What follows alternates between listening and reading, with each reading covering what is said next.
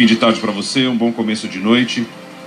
E o destaque aqui não é dos melhores, né? Porque depois de seis dias de chuvas intensas, a Defesa Civil do Estado da Bahia informou no começo da tarde que o Estado registrou 10 mortos, tem 267 feridos.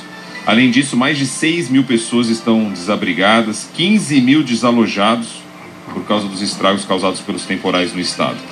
No total, mais de 220 mil pessoas foram atingidas pela chuva, 51 cidades decretaram situação de emergência. A situação é bem caótica por lá e os números podem crescer, porque o governo da Bahia ainda não conseguiu contato com todas as cidades em situação de emergência.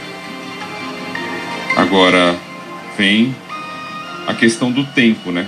Do tempo para ajuda disso. Esses estragos começaram desde novembro, quando algumas cidades, inclusive, já haviam decretado a situação de emergência. E a gente está vendo a ajuda, a mobilização do governo federal de forma mais intensa neste final de semana. Será que foi no tempo certo? E ponto final.